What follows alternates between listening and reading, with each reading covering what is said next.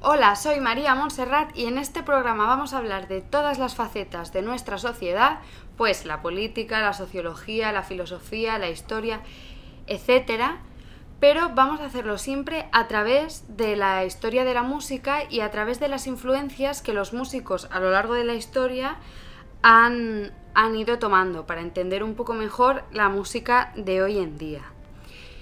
Lo hago así porque creo que la historia de la música es una asignatura que todos tenemos pendiente, pero que sin embargo se refleja en nuestro día a día. La música que estáis escuchando está producida por GameCube, os dejo su enlace a BeatStars en la descripción.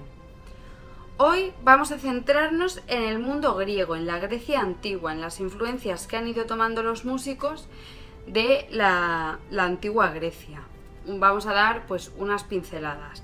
Primero vamos a ver un poco lo que fue la, música en Grecia y más tarde lo llevaremos pues a nuestros días. De todas las culturas musicales del mundo, la griega yo creo que ha sido la más estudiada, en la que más eh, se ha profundizado. Y aunque las fuentes escritas de la historia de la música griega no son tan antiguas como por ejemplo las de Mesopotamia o las de Egipto, eh, durante un largo periodo de tiempo se ha pensado que, la cultura musical actual es una herencia de la música griega y de el legado de los músicos griegos. La aparición de la música griega se remonta prácticamente al 3000 a.C y posteriormente filósofos como Platón o Aristóteles eh, entendieron que la música desempeña un importante papel en la educación de los hombres. De hecho, ambos, Platón en su academia y Aristóteles en su liceo, incluyen la música en la educación elemental, es decir, en la educación antes de la pubertad. Tanto la gimnasia como la música les dan un papel pues significativo. La forma de escribir la música que adoptaron los griegos fue la notación alfabética. El testimonio completo más antiguo que se conserva es el epitafio de Seikilos, eh, inscrito en una columna funeraria. Como tema recurrente eh, nos invita a disfrutar de la corta vida. Os la dejo abajo, es una canción muy breve, con un texto muy breve también y bastante fácil de escuchar. Todos los temas de los que vayamos hablando os los voy a ir dejando en la descripción para que podáis acceder a ellos de una forma pues más fácil y más rápida. Aunque sin duda el personaje más significativo y la persona clave que aporta más ideas a la, a la música es sin duda Pitágoras. Pitágoras, filósofo y matemático principalmente, vive aproximadamente entre el 570 y el 500 a.C. Y la historia lo que cuenta es que con los números en la cabeza pasa cerca de una fragua donde hay dentro dos hombres martilleando sobre el yunque. ¿Qué pasa? Que Pitágoras, observándolos, se da cuenta de que los golpes hacen surgir pues tonos diferentes. Ve que el martillo más grande hace, emite tonos más graves y que el martillo más pequeño emite tonos más agudos. Con esta idea en la cabeza, Pitágoras se va a su casa a experimentar y descubre así un tipo de ordenación matemático-numérica de la música y la sucesión de los intervalos. Esto es una manera de entender la música y una forma de afinación primitiva, que aunque es la manera que antecede a la afinación actual, ya no se usa. Es como si hablásemos del latín. El latín es una lengua que antecede a muchas lenguas existentes y que se utilizan actualmente en Europa, pero sin embargo ya no se habla.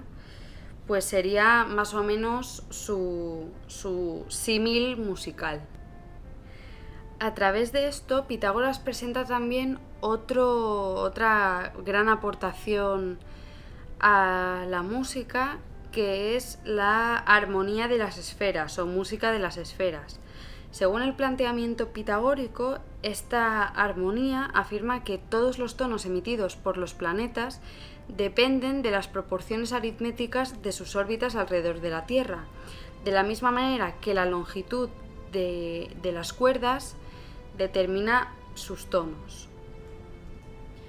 Tras esta presentación, el primer filósofo que da una explicación crítica sobre el tema es Aristóteles, que dice literalmente, los pitagóricos se figuran que el movimiento de cuerpos tan grandes como el de los planetas debe producir necesariamente ruido, pues escuchamos alrededor nuestro los ruidos que hacen cuerpos que no tienen tanta masa ni tanta velocidad igual a la del Sol.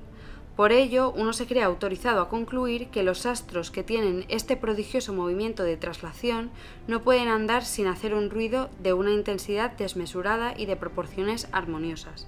Nos explican que la causa de que no escuchemos esta pretendida voz es que está presente desde el mismo momento de nuestro nacimiento. Esto hace que no distingamos el ruido, pues no, hemos tenido nunca el contraste del silencio, que sería su contrario. La voz y el silencio se hacen así distinguir recíprocamente el uno del otro. Esta suposición, lo repito, es muy ingeniosa y muy poética, pero absolutamente imposible. Estas son las palabras textuales de Aristóteles acerca de la armonía de las esferas. Más tarde llega Kepler, que al igual que Pitágoras con sus martillos, eh, supone que un astro emite un sonido más agudo cuanto más cerca está del Sol, puesto que su movimiento es más rápido, y con los planetas que están más alejados del Sol, pues pasa lo contrario, que su sonido es más grave. Esta aportación significa una ruptura directa con la tradición astronómica, puesto que se pasa de órbitas circulares a órbitas elípticas. Bajo su teoría, Kepler escribe seis melodías, cada una correspondiente a un planeta, y de esta manera representa la velocidad angular de cada planeta en un pentagrama. Tras todas estas teorías y suposiciones, a finales del siglo XX la NASA se propone captar y reproducir los sonidos del espacio y finalmente lo consigue. En el espacio no hay aire, por lo tanto no hay sonido. Entonces, cuando aseguran haber escuchado los sonidos del espacio, lo que dicen los astronautas y los profesores es que debemos saber escuchar. En el año 1967 se lanzan dos naves, la Voyager 1 y la Voyager 2, cuya misión es estudiar el ambiente del sistema solar. La, primera sonda ya ha abandonado la, la heliosfera. La heliosfera explica a través de las reacciones termonucleares que se producen en el interior del Sol que emiten cantidades enormes de energía. Esta energía se libera en el espacio cercano, en nuestro sistema solar, en forma de radiación electromagnética, o sea, en cristiano, luz visible. Son partículas cargadas conocidas comúnmente como viento solar. El viento solar es una mezcla de varios tipos de viento ionizado, electrones y protones que están separados. Es como una especie de plasma que viaja en el sistema solar exterior. Donde se encuentra ahora mismo la nave es la, zona denominada heliopausa. La heliopausa es la última frontera, por así decirlo, del sistema solar, que está aproximadamente a unos 20.000 millones de kilómetros es el límite donde este viento solar desvanece y donde el espacio interestelar comienza. En este punto el viento solar choca con los vientos contrarios fuera del sistema solar y el empuje ya no es suficiente para repeler el hidrógeno y el helio enrarecida pues en la galaxia. Esta es la parte que nos interesa. Hay otros conceptos que también son importantes, como por ejemplo el choque de terminación, heliofunda, onda de choque, autopista magnética, etcétera, que si queréis buscar estaría muy bien, pero no nos vamos a centrar tanto en este tema. Si queréis una definición mucho más exacta que la que yo os pueda dar, os podéis meter en astrono.com que dice literalmente, la heliosfera protege el sistema solar de los rayos cósmicos de alta energía. Más allá de ese límite, las condiciones del espacio interestelar son extremadamente tenues en comparación con la vigente en la atmósfera terrestre. La heliopausa marca el límite donde los vientos de partículas emitidas por el Sol chocan eh, con otras partículas del medio interestelar. El medio interestelar difusa consiste en el material llena de espacio entre las estrellas. Materia interestelar se compone principalmente de hidrógeno ionizado y molecular, helio, granos cuyo tamaño es del orden de varias decenas a varios cientos de nanómetros y mucho polvo más grande, a partir de unas pocas micras. Como tienen que salir de la heliosfera, han equipado estas naves con un montón de, información. Esta información se halla en forma de disco fonográfico de cobre cubierto de oro, que satisface los requisitos térmicos y magnéticos de las sondas y a las que están expuestos. Dentro de este disco hay 118 fotos, 90 minutos de música, saludos en 55 idiomas, ensayos de sonidos terrestres, un saludo del secretario general de las Naciones Unidas. Incluso contiene las ondas cerebrales de una mujer enamorada. Todo esto por si algún ser extraterrestre se encuentra con, estas naves.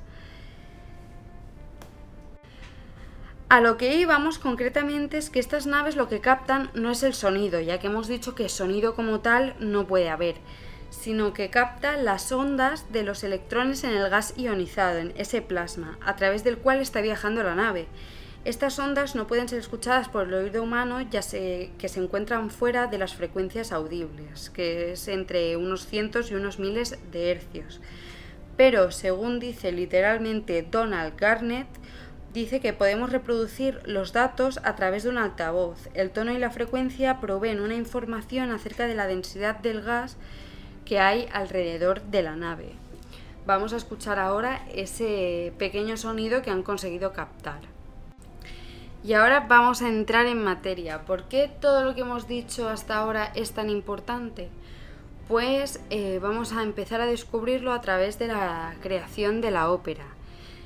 Dicen que hay dos maneras de contar la historia de la creación de la ópera. La primera es el intento de recrear en términos modernos la experiencia de la antigua tragedia griega y la segunda es la difusión de géneros ya existentes. Ambas definiciones son correctas ya que los creadores de las primeras óperas se basaron en ideas acerca de la tragedia griega y en el contenido de los géneros modernos, o sea, es una fusión de ambas definiciones. A pesar de lo que podamos pensar, la ópera no es el primer eh, texto cantado oficial.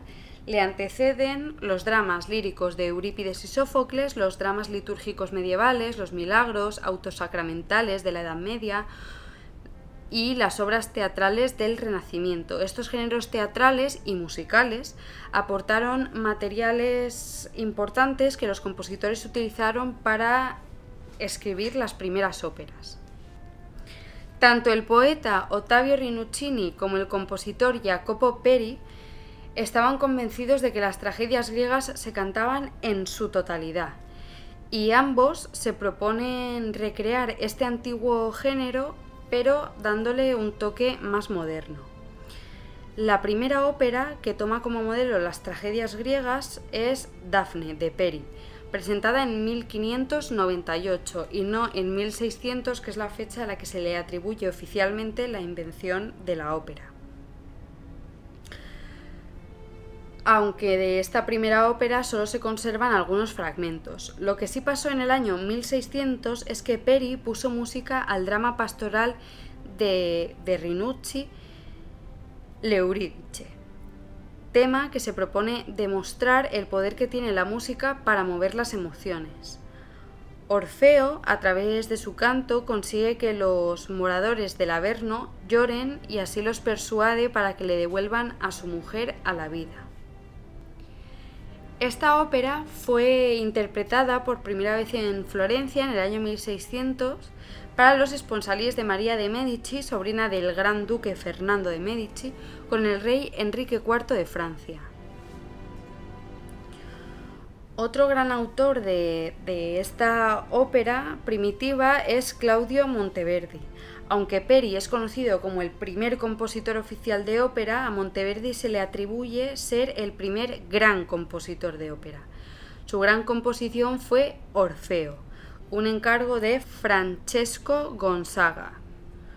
Su libretista, Alessandro Strillo, organiza el drama en cinco actos. Cada acto gira en torno al canto de Orfeo y acaba con un conjunto vocal que comentaba la situación, como un coro en la tragedia griega.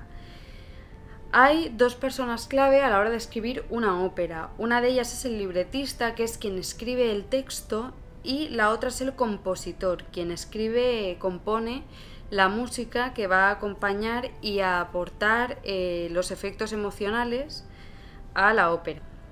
Otras óperas basadas en dramas griegos y mitológicos de esta misma época pueden ser Dido y Eneas de Henry Parcel, Orfeo de Rossi o Apolo y Dafne de Cavalli, entre muchísimas otras aunque en realidad cualquier autor de barroco, clasicismo, romanticismo que te pueda venir a la cabeza ha escrito alguna ópera basada en hechos mitológicos o basada en algún drama griego.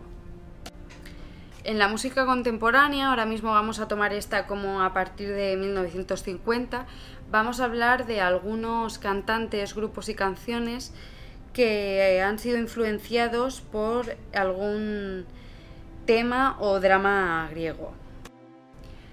La, primera canción de la que vamos a hablar es de la canción Cupido de Sam Cooke. Se lanza el 16 de mayo de 1961. Los productores de Cook le habían pedido que escribiera una canción para una chica que habían visto en un programa de televisión de Perry Como, pero una vez escucharon a Sam Cooke cantar la canción le dejaron la idea para él. Esta canción es interpretada por Cook Clifton White y Rin Hall a la guitarra, Clifford Hills al bajo, Earl Palmer a la batería y Joseph Gibbons en guitarra y banjo. La canción trata el tema del amor a partir del dios griego Eros, dios del amor, más conocido por su nombre romano eh, Cupido. Al principio se dijo que era hijo de Caos y que encarnaba la armonía y la creatividad, pero luego se consideró que era hijo de Afrodita. Se le vio siempre como un niño apasionado que iba siempre acompañado por Ímero, el deseo. Tenía un hermano gemelo, Anteros, dios del amor correspondido, representado como un joven que crece cuando estaba al lado de Eros y que se convierte en un niño pequeño cuando no está con él.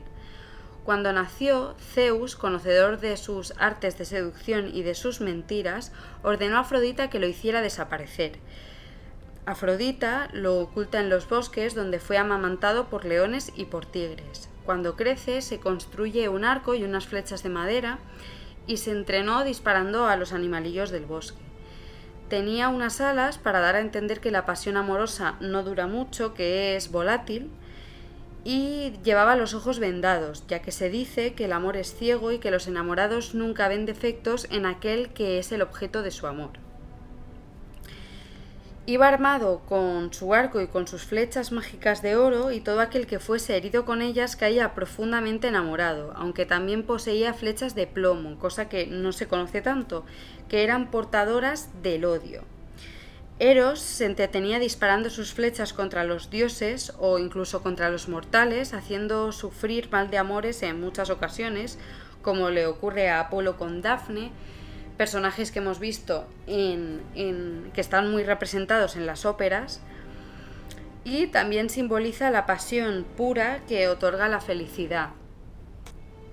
Esta canción de Sam Cooke ha sido versionada en más de 20 ocasiones y tras escucharlas todas, la, que más me ha gustado y por tanto la que recomiendo es la, la interpretada por Boys to Men en su álbum Love. Nos vamos con Led Zeppelin y su canción Aquiles Last Stand, para que veáis que en todos los estilos de música habidos y por haber hay una referencia al mundo griego. Eh, en un viaje a Grecia, precisamente, Robert Plant, cantante de Led Zeppelin, eh, tiene un accidente de coche y sufre una lesión en el tendón de Aquiles. Esta lesión le lleva a fijar su atención en, en Aquiles, que acaba muriendo a manos de Paris por esa misma parte del cuerpo, por su tendón, que es su único punto vulnerable. La canción está escrita por Robert Plant y Jimmy Page y está incluida en su álbum Presence. La canción, que traducida al español es El último esfuerzo de Aquiles, hace referencia directa al último momento de vida de Aquiles, que resiste tras ser asesinado por Paris al alcanzar ese único punto débil que tiene, que es su talón. La canción describe las aventuras de Aquiles desde su punto de vista, contando los lugares por los que ha ido viajando, luchando, hasta hablar incluso de su amada y de, su descendencia. Nos vamos ahora con la banda Iron Maiden y su canción Flight of Icarus. Esta canción está escrita por el vocalista Bruce Dickinson y el guitarrista Adrian Smith y está incluida en su álbum Peace of Mind que se saca en el año 1983. La canción hace una vaga referencia al mito griego de Ícaro, quien estaba aprisionado por su padre Dédalo en el laberinto de Creta. Juntos fabrican un par de alas para sí mismos a partir de plumas y cera que, por desgracia, mientras están volando demasiado cerca del sol, se derriten y mueren al caer al mar, ya que esas alas estaban sujetas por cera, que se derrite con el calor del sol. Eh, la canción la escriben modificando un poco la historia original para hacerla una especie de alegoría a la rebeldía de la adolescencia contra la autoridad adulta. Ahora vamos a pasar a una canción que te la sabes, que has escuchado mil veces, pero que no sabes ni dónde la has escuchado, ni por qué te la sabes, ni por qué sabes que existe esa canción sin saberlo. Y estamos hablando de la banda Shocking Blue canción Venus, que es mucho más famosa por una versión que le hicieron que por su existencia misma. Está incluida en su segundo álbum At Home y está compuesta por su artista guitarrista Robbie Van Leuven. Esta canción fue la única canción de la banda en alcanzar el número uno en Estados Unidos, pero como os he dicho, eh, la versión más conocida es la de Bananarama. Aparte de esto, esta canción ha aparecido en un montón de películas, de programas de televisión, de anuncios y ha sido versionada por muchísimos artistas alrededor del mundo entero. Esta, esta, canción habla sobre Afrodita, la diosa de la belleza y del amor, más conocida también por su nombre romano Venus. Antes de que Zeus se convirtiera en el padre de todos los dioses, Cronos luchó contra Urano, el antiguo dios del cielo. Durante esa lucha, Urano, a Urano se le caen dos gotas de sangre al mar y a su alrededor se forma una espuma en griego denominada Afros, muy intensa, de la que nace Afrodita, la diosa más hermosa y protectora de los enamorados, además de responsable de muchas infidelidades, ya que lo que más le gustaba era hacer caer en las redes del amor a los dioses y a los hombres mortales también. Ella misma fue infiel varias veces, pero hay una vez especialmente divertida contada por Homero, Afrodita era la esposa de Efeso, el dios cojo del fuego, pero admiraba el valor y la musculatura de Ares, el cruel dios de la guerra. Tanto le amaba que a escondidas y en secreto se reunía con él en su alcoba, pero su esposo Efeso era muy inteligente y lo descubrió al momento. Así que tejió una red mágica que cayó sobre la pareja dejándoles atrapados. Todos los dioses del Olimpo se acercaron para burlarse de ellos y tuvieron que estar soportando la peor de las vergüenzas como castigo. Ahora vamos a hacer una sección especial y exclusiva para la Odisea de Homero, ya que yo creo que ha sido el tema, la, tragedia griega más versionada de todas las existentes. La, primera de la que vamos a hablar es la canción Tale of Brave Ulysses del grupo Cream. También, al igual que la de Led Zeppelin, está inspirada en un viaje a Grecia que hizo Eric Clapton antes incluso de formar la banda y habla sobre la diosa Circe, que advierte a Ulises del peligro que entrañan los cantos de las sirenas que seducían a los hombres para más tarde devorarlos. Ulises ordena a los marineros que viajan con él a que se tapen los oídos con cera y a que le atasen al mástil de la embarcación.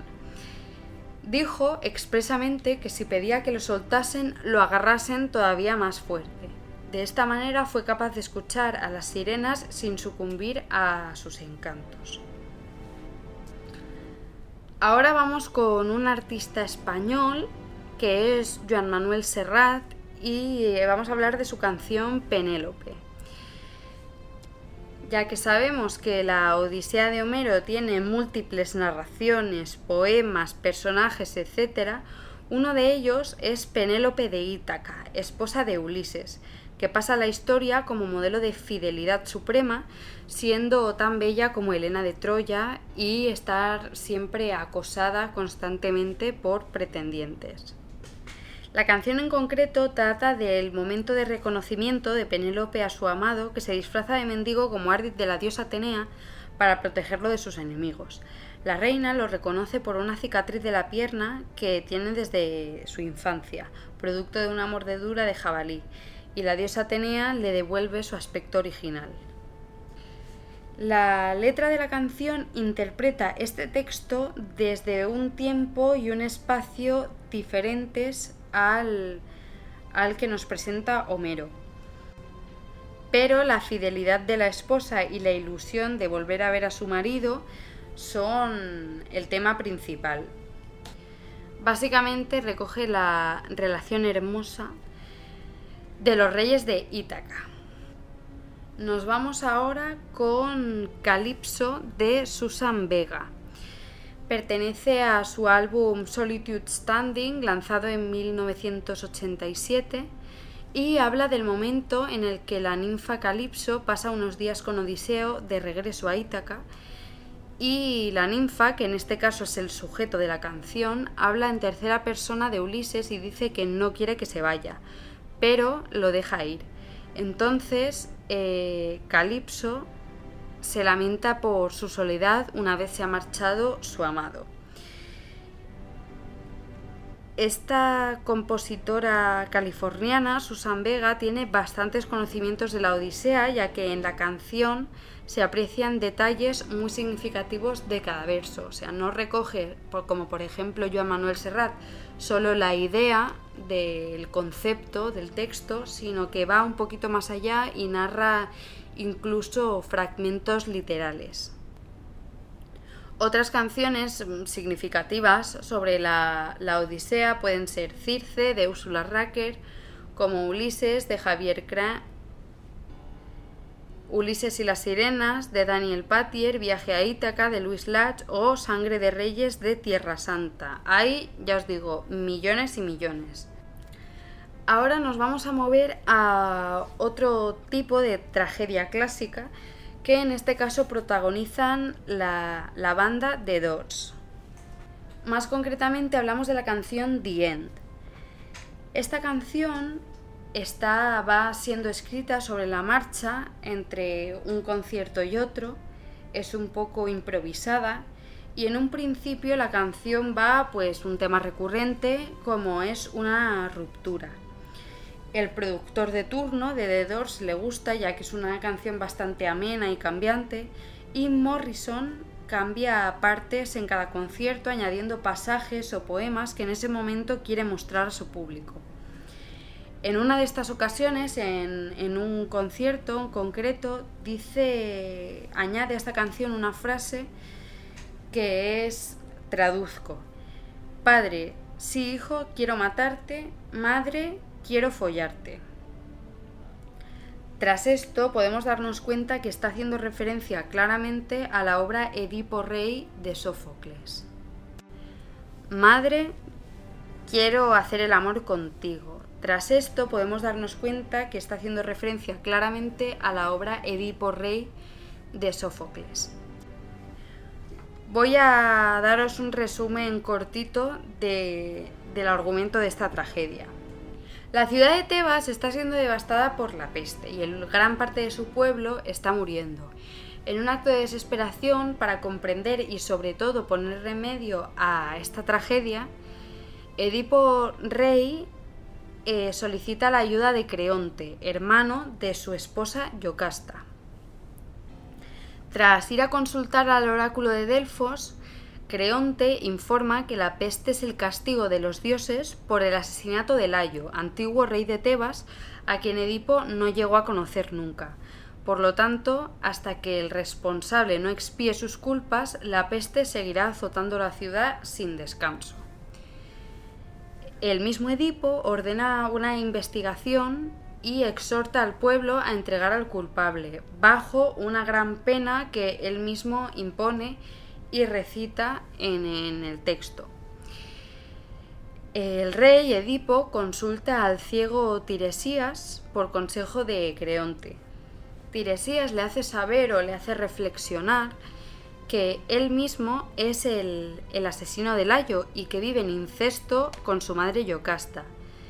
Edipo, que se siente por hijo de Pólibo, rey de Corintio, y Mériba de Doria, concluye que Creonte se ha confabulado con Tiresías para destronarlo, que, que, lo que quieren es destronarle, y le están contando una mentira para que se vuelva loco.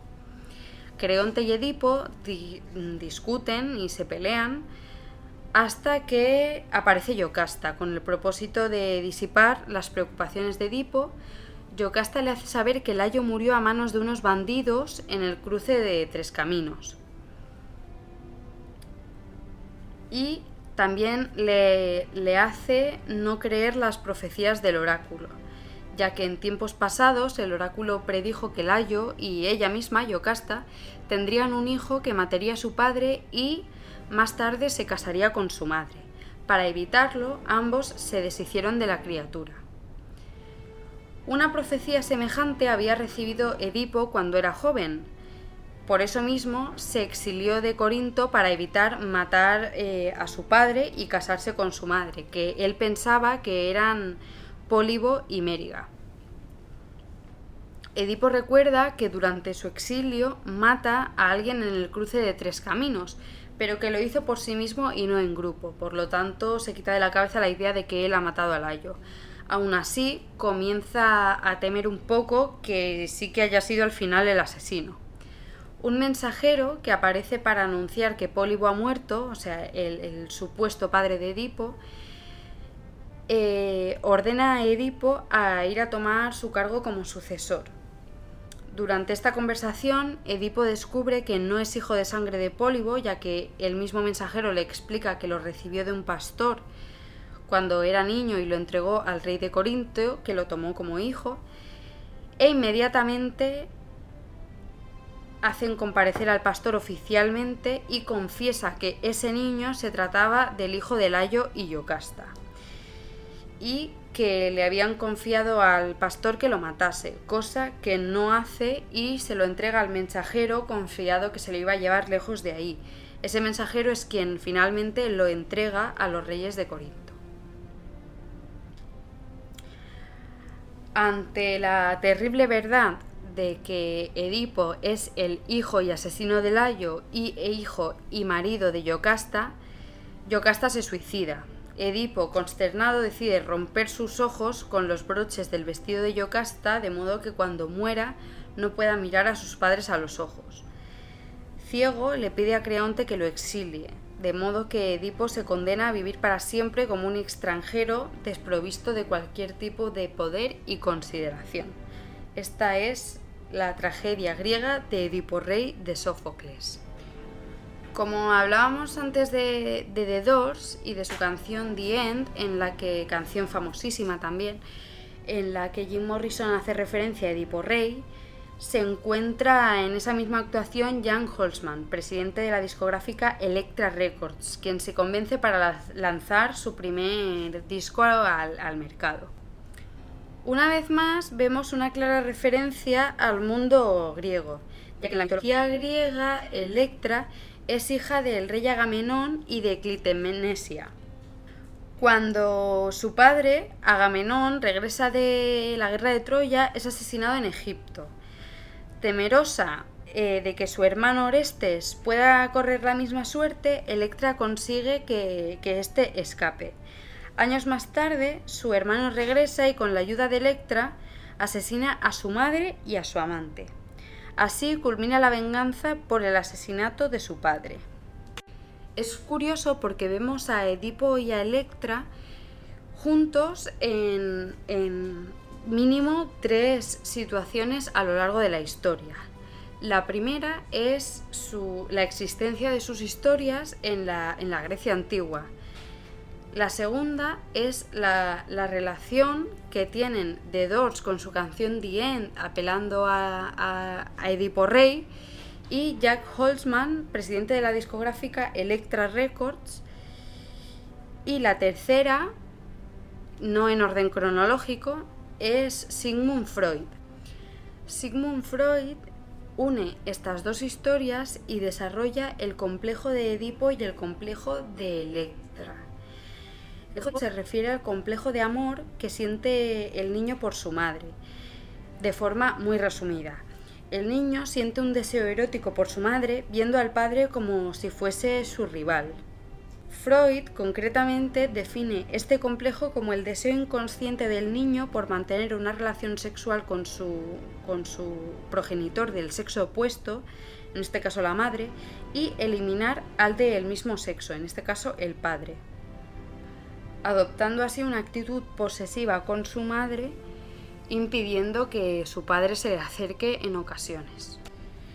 El complejo de Electra es algo que, se, conoce común en las niñas en algún momento de su infancia, supongo que el complejo de, de Edipo también en los niños. Y es lo mismo, pero en este caso el enamoramiento de la hija es hacia el padre. Y dice que sin embargo va un poco más allá, ya que genera una rivalidad hacia su madre. Esta etapa en ocasiones pasa desapercibida ya que las niñas mantienen un vínculo muy estrecho con su madre y dificulta, esto es lo que dificulta la competitividad con ella. En ambos casos existe el complejo de Edipo positivo, que es lo que decíamos de odio o rivalidad hacia el progenitor del mismo sexo y atracción hacia el progenitor de sexo opuesto, y también tenemos el complejo de Edipo negativo, que es el amor hacia el progenitor del mismo sexo y la rivalidad y rechazo al progenitor del sexo opuesto. Pues muchas gracias por haber llegado hasta aquí, por escucharme y recordar leer un ratito antes de ir a dormir todas las noches. Un abrazo muy grande y nos vemos en el próximo programa.